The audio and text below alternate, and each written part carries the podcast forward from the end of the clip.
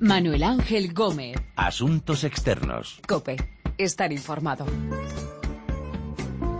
Hola, saludos. Comienza Asuntos Externos, este análisis de lo que pasa en el mundo con los corresponsales de la COPE. Vamos a hablar hoy de las elecciones eh, del Reino Unido que se celebran el 7 de mayo. A falta más o menos de un mes no hay favorito, ni conservadores ni laboristas, aunque sí está claro que ningún partido podrá gobernar en solitario. Nos acercaremos a Estados Unidos porque el presidente Obama está en plena campaña para convencer al Congreso de que apoye el acuerdo que se terminará de cerrar en junio con Irán sobre su programa nuclear.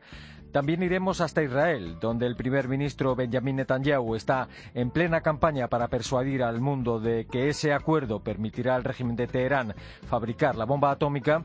Y viajaremos a África para conversar sobre la matanza perpetrada por la milicia extremista islámica somalí de Al-Shabaab en Kenia, una matanza a la que ya está respondiendo el gobierno de Nairobi. De estas historias vamos a hablar con nuestros corresponsales y colaboradores en Londres, Washington, Tel Aviv y Johannesburgo. Y primero nos vamos a Londres. I want to stand for another five years because I want us to finish the job that we've all started. If I'm Prime Minister, everyone will play by the same rules. We won't give the green light to tax avoidance. Won two by-elections last year. We can outshine all expectations on May the 7th. Elecciones parlamentarias en el Reino Unido el 7 de mayo. Los sondeos no dan la condición de favorito a ningún partido. Hace unos días se celebraba un debate electoral a siete en el que participaron, entre otros, el conservador David Cameron, el laborista Ed Miliband y el eurófobo Nigel Farage del UKIP, a quienes escuchábamos.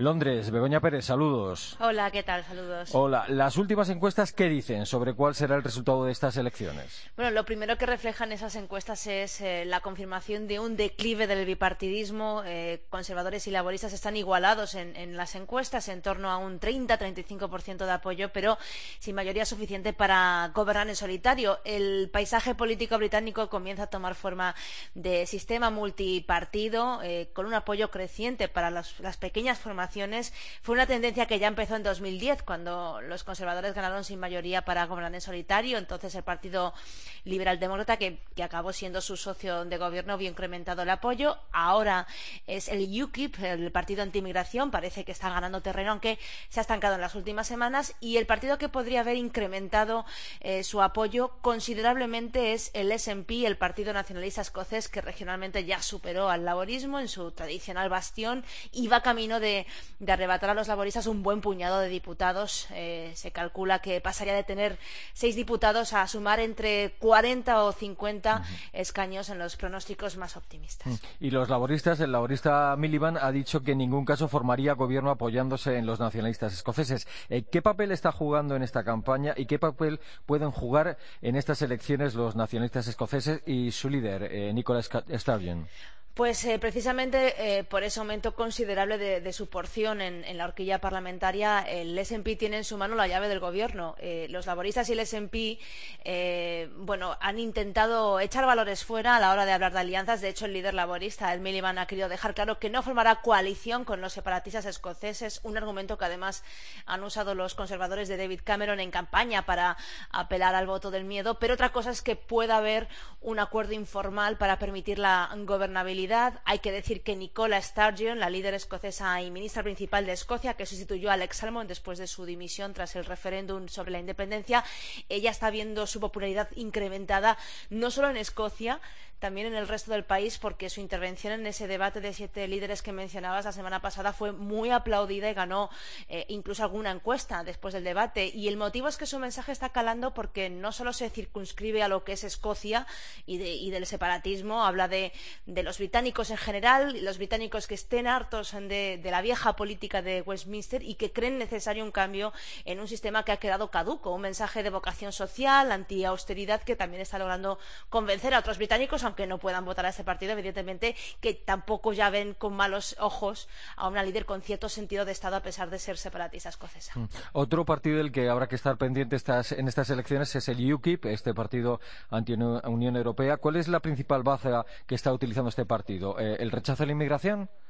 Sí, eh, son antieuropeos y evidentemente apoyan la salida del Reino Unido de la Unión Europea, pero el rechazo a la inmigración es su principal baza. La inmigración como un factor que ha saturado, según ellos, los servicios sociales.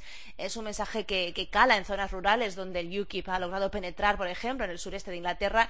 Y además los otros grandes partidos también han incluido la inmigración, los controles a la inmigración de mayor o menor grado en sus agendas, cosa eh, que representa una pequeña victoria para el líder del UKIP, Nigel Farage, un hombre que despierta pasiones y odios.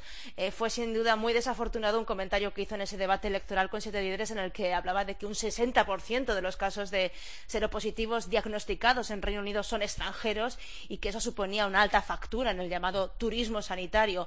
Un comentario desafortunado que levantó ampollas entre sus críticos y no solo. Mm. Sobre el posible referéndum eh, sobre la pertenencia del Reino Unido a la Unión Europea, eh, ¿qué, ¿qué dice cada partido?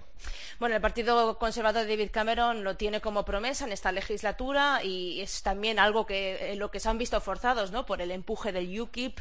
El Partido Liberal Demócrata, sus socios de gobierno se oponen porque son europeístas, ya se sabe, y el Partido Laborista también. Precisamente el Partido Laborista sacaba en los últimos días a su ex líder, a Tony Blair, europeísta conocido y convencido días atrás en una campaña con, un mensaje centrado en, en, en una contundente advertencia sobre lo que podría suponer esa consulta y una salida de la Unión Europea que tendría, en su opinión, un efecto desastroso sobre la City de Londres, que es el corazón financiero de, de Europa. El único escenario en el que se descartaría una consulta sería una mayoría laborista que no va a ocurrir según, según las encuestas. A partir de ahí eh, es más probable que ocurra una consulta a que no ocurra. Mm. ¿Y los eh, ecologistas pueden tener algo que decir en estas elecciones británicas? ¿Tienen alguna posibilidad de conseguir algún escaño en la Cámara de los Comunes? Sí, existe posibilidad de que obtengan un diputado, eh, según las encuestas. Líder, Natalie Bennett, eh, entiende que es una de las eh, carambolas eh, posibles el hecho de que su partido fuera una especie de alianza progresista junto a los galeses del Place Inru y el Partido Nacional Escocés y, lo ven como una especie de plataforma progresista con tres líderes además femeninas en contraposición, digamos, con la política de, de, austeridad de Cameron y la vieja guardia laborista. se está presentando un poco con ese perfil de alianza progresista con otras pequeñas formaciones. Y luego eh, continúan las fugas en el Partido Conservador desde los conservadores hacia el UKIP. Sí, bueno, días atrás era noticia la marcha de un candidato conservador al UKIP. Se trata de Mike Whitehead, eh, candidato por la circunscripción de Hull West y Hessel. Hay que decir que esa circunscripción es laborista y parece que lo seguirá siendo, pero bueno, no dejaba de ser un golpe de efecto. Hay que recordar que en otras eh, dos elecciones parciales eh, hubo transfugas del Partido Conservador al UKIP y arrebataron esos dos escaños para quedárselos como miembros nuevos del UKIP, que es lo que mencionaba Nigel Farage en ese sonido que escuchábamos en introducción de este bloque. Eh, son golpes de efecto, más que nada, pero evidentemente a Nigel Farage le, le provocan mucha satisfacción.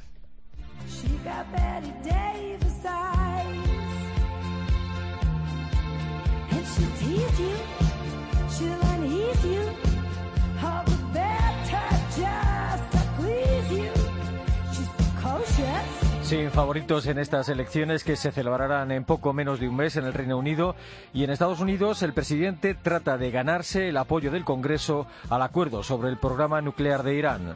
We have achieved the framework for that deal. And it is a good deal. A deal that meets our core objectives. Obama dice que es un buen acuerdo que cumple los objetivos que se había fijado Estados Unidos.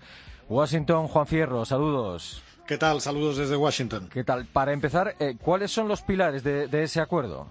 Pues eh, el principal pilar habría que decir que es que Irán no va a dejar de enriquecer uranio, que era uno de sus, eh, de sus principales objetivos. Eh, uranio, recordemos, el combustible necesario para el arma nuclear, pero va a reducir el número de centrifugadoras, que es el aparato que se necesita para, para ese primer paso, de unas 19.000 que tiene en la actualidad a unas 6.000, es decir, las va a reducir en un 70%. Irán acepta, según ese marco, reducir sus reservas de uranio enriquecido de 10.000 mil kilos en la actualidad a trescientos kilos durante quince años, es decir, deberá deshacerse de la mayor parte de sus stocks de uranio, pero va a mantener el programa nuclear pacífico. El uranio enriquecido se va a almacenar solo en la planta de Natanz y el resto será transportado al extranjero o diluido. Se va a someter Irán a una vigilancia intensiva, pero se va a librar eh, del régimen eh, de sanciones si cumple con los, con los acuerdos. Estados Unidos y la Unión Europea dicen que van a levantar las sanciones económicas y financieras a Irán cuando el Organismo Internacional de la Energía Atómica verifique el cumplimiento de las condiciones y los plazos del acuerdo por parte de Irán. Si la República Islámica incumple cualquiera de sus compromisos, las sanciones volverán a entrar en vigor eh, de una forma automática. De momento es un principio de acuerdo porque el acuerdo definitivo, lo que es el acuerdo definitivo, tiene que quedar cerrado en junio, ¿no? Eh, así es, lo acordado en Lausana es efectivamente un principio de acuerdo, un marco político, decía el presidente Obama, que ahora hay que llenar de detalles y como se apresuraban a decir muchos comentaristas aquí en los Estados Unidos, en los detalles está el diablo o el diablo está en los detalles. Nadie ha negado la dificultad de completar este acuerdo antes del próximo día 30 de junio, como decías, que es la fecha que se han dado las, las partes para cerrar definitivamente el acuerdo. Mm.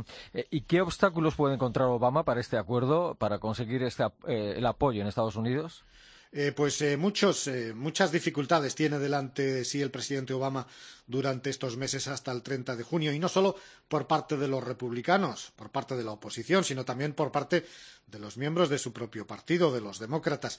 Los demócratas tienen la llave de los posibles frenos que los republicanos quieren poner a este acuerdo. Para empezar, los republicanos ya tienen el apoyo de un buen número de demócratas para que en la Comisión de Exteriores del Senado se vote una ley que obligue al presidente Obama a presentar al Congreso el acuerdo final eh, con Irán para su debate y su votación. Una ley, además, que si es aprobada prohibirá a Obama levantar las sanciones al régimen de Teherán por un periodo de sesenta días mientras el Congreso discute el acuerdo. Y aquí saltan las acusaciones entre los republicanos y la Casa Blanca y está muy, muy patente esa amenaza del presidente Obama de vetar cualquier ley eh, que puedan aprobar los republicanos, aunque sea con el apoyo de algunos demócratas y que de alguna interfiera, de alguna manera interfiera con las negociaciones que se están llevando, que se llevaban a cabo en Lausana y que van a proseguir hasta ese 30 de junio. Y Obama no tiene ninguna duda de que con este acuerdo se garantiza que el régimen iraní no, eh, el régimen iraní no podrá fabricar la bomba atómica, que es el fin del acuerdo.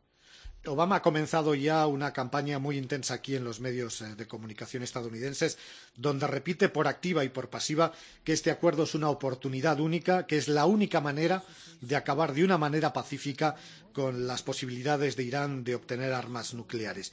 Y además es que este acuerdo eh, va a depender en gran parte del legado del, del, presidente, al que le queda pues, prácticamente un año y medio en la Casa Blanca, y desde luego esta es una gran oportunidad para él tu boca roja en la mía, la copa que gira en mi mano. Y mientras el vino caía, supe que de algún lejano rincón de otra galaxia, el amor que me darías transformado.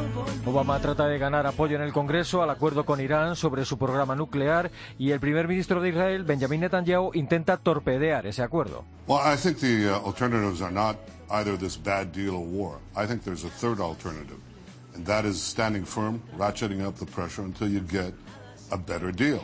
Netanyahu asegura que ese acuerdo se puede mejorar. Tel Aviv, Daniel Blumenthal, saludos. Hola Manu, saludos. ¿Qué tal? Eh, ¿Por qué Netanyahu cree que este es un mal acuerdo? Bueno, las quejas fundamentales son en la base de la estrategia diplomática. En general, Netanyahu cree que todo acuerdo que no implica la destrucción de las infraestructuras eh, que llevan a, Irán a desarrollar eh, poderío nuclear es un mal acuerdo. El acuerdo de marco alcanzado frena los planes nucleares de Irán por 10 años y lo dificulta por cinco años más, pero en Israel dicen que no provoca el retroceso de ese programa. Esa es, digamos, la estrategia diferente. Netanyahu dice que se trata de un mal acuerdo, ya que no contempla la interrupción del desarrollo y la fabricación de misiles balísticos capaces de transportar ojivas nucleares, proyecto que, según eh, oficiales israelíes, eh, es una demostración de las intenciones agresivas iraníes a las que se agregan las repetidas eh, declaraciones de los dirigentes iraníes desde hace años de querer borrar a Israel del mapa, tampoco contempla, dice la Israel oficial, las acciones eh, agresivas de Irán en el Medio Oriente, que ya prácticamente controla grandes zonas en Líbano, Siria, Irak, Egipto y ahora también en Yemen, ni eh, su apoyo al terrorismo internacional. Mm. El primer ministro israelí ha puesto en marcha una campaña y está apareciendo día sí día también en las cadenas de televisión norteamericanas. ¿Qué aliados tiene eh, Netanyahu fuera de Israel en esta campaña? Bueno, sí, está apareciendo con diplomacia pública, con diplomacia secreta, con entrevistas a los medios de difusión en Estados Unidos y en el mundo entero, y sin cesar. Eh, y no solo el primer ministro Benjamin Netanyahu, sino también muchos de sus ministros se muestran dispuestos a seguir influenciando en los gobiernos y los parlamentos de las potencias que negocian el acuerdo por el poderío nuclear iraní para incluir sus eh, demandas. Una de ellas, eh, mm, pronunciada esta semana, la exigencia de que la conclusión del acuerdo con Irán a finales de junio eh, contemple el reconocimiento de Israel por parte de Teherán ya fue rechazada públicamente por el presidente Obama. los aliados de Israel en esta contienda no son muchos, pero son poderosos. probablemente, es probable que que Francia se muestre menos satisfecha de los logros alcanzados en el marco del acuerdo que Estados Unidos, por ejemplo, y podría ejercer eh, sus presiones eh, también París. Y está la bancada republicana en el Congreso de Estados Unidos, como mencionaba Juan, eh, que se opone a la diplomacia internacional de Obama, incluyendo el acuerdo con Irán, y se acerca más a las posiciones de Netanyahu. Mm. Y dentro de Israel, ¿quién opina como él? ¿Quién opina como Netanyahu? ¿Quién opina que este acuerdo no impedirá que Irán fabrique la bomba atómica? Casi todas las voces que se oyen apoyan los argumentos de Netanyahu y del ministro de Planificación Estratégica Steinitz y de otros ministros. Eh, mira, mano, el triunfo de Netanyahu en las últimas elecciones, eh, que basó casi exclusivamente en la amenaza nuclear iraní y su batalla quijotesca, podría decir, para salvar a Israel de ese peligro existencial, volvió a quitar del tapete el resto de los temas acuciantes tales como el futuro con los palestinos o los profundos problemas sociales y el alto costo de vida en Israel, muchos se oponen a los métodos utilizados por el primer ministro Netanyahu para ejercer presiones tales como la antipatía reinante entre él y el presidente Obama, su ida a hablar ante el Congreso en contravención con las reglas del protocolo diplomático, pero pocos se oponen a los argumentos esgrimidos en sí. Eh, hubo artículos de publicistas que analizaron las condiciones del acuerdo alcanzado en Lausanne y las hallaron positivas para la seguridad de Israel, pero no muchos. Mm. ¿El programa nuclear iraní es algo que preocupa al ciudadano medio israelí?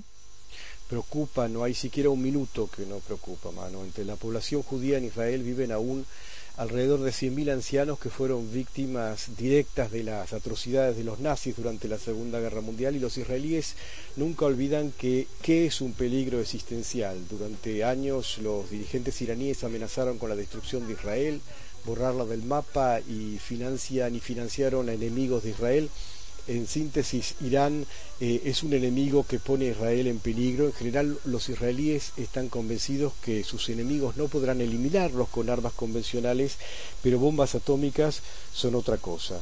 Y aunque su uso no sea real, la región está más complicada y volátil que nunca y armas atómicas en Irán arrastrarán a todo el Medio Oriente a una carrera nuclear.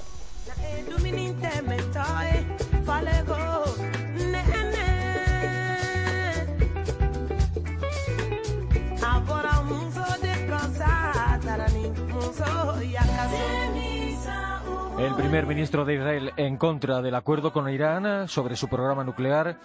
En Kenia, golpe de la milicia extremista islámica somalí de Al-Shabaab. We tell those that believe a caliphate is possible in Kenya that we are one indivisible, sovereign and democratic state.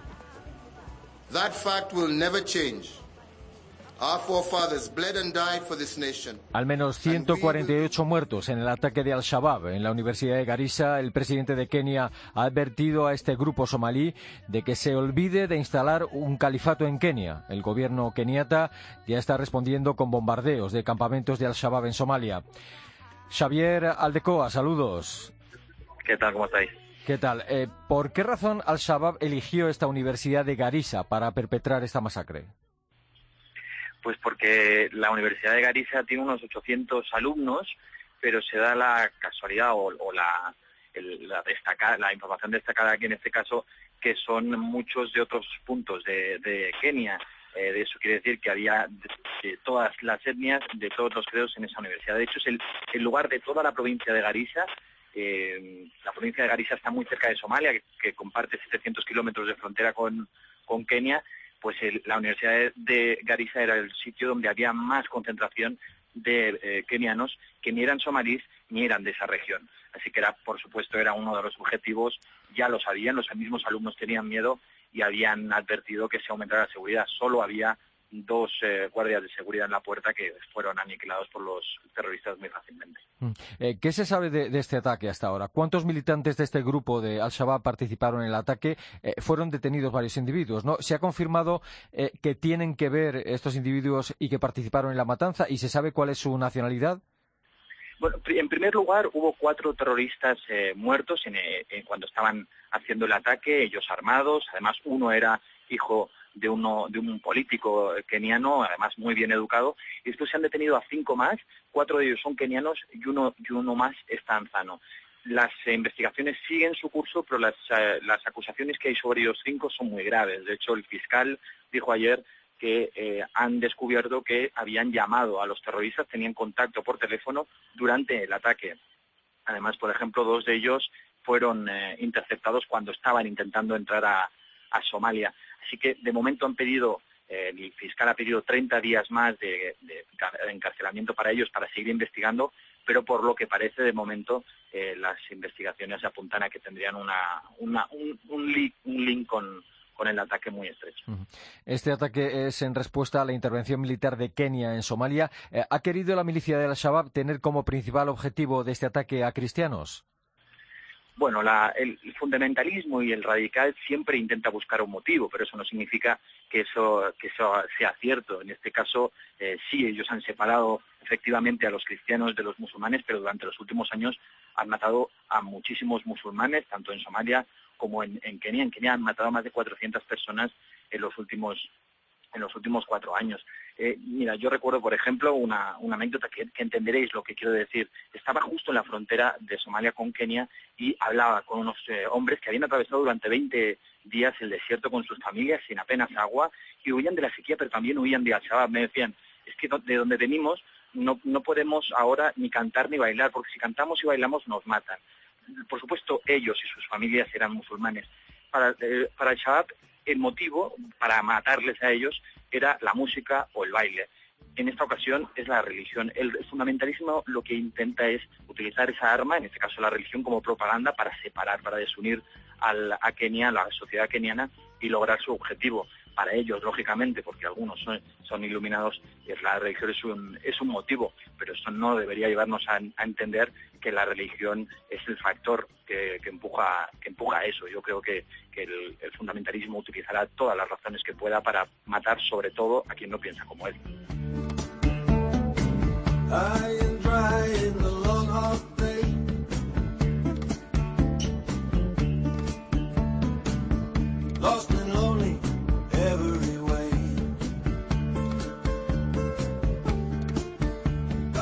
that's all right.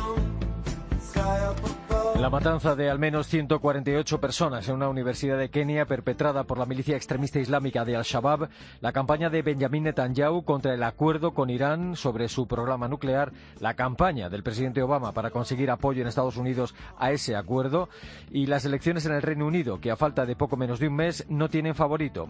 Son las historias de esta edición de Asuntos Externos en la que hemos contado con nuestros corresponsales y colaboradores en Johannesburgo, Tel Aviv, Washington y Londres.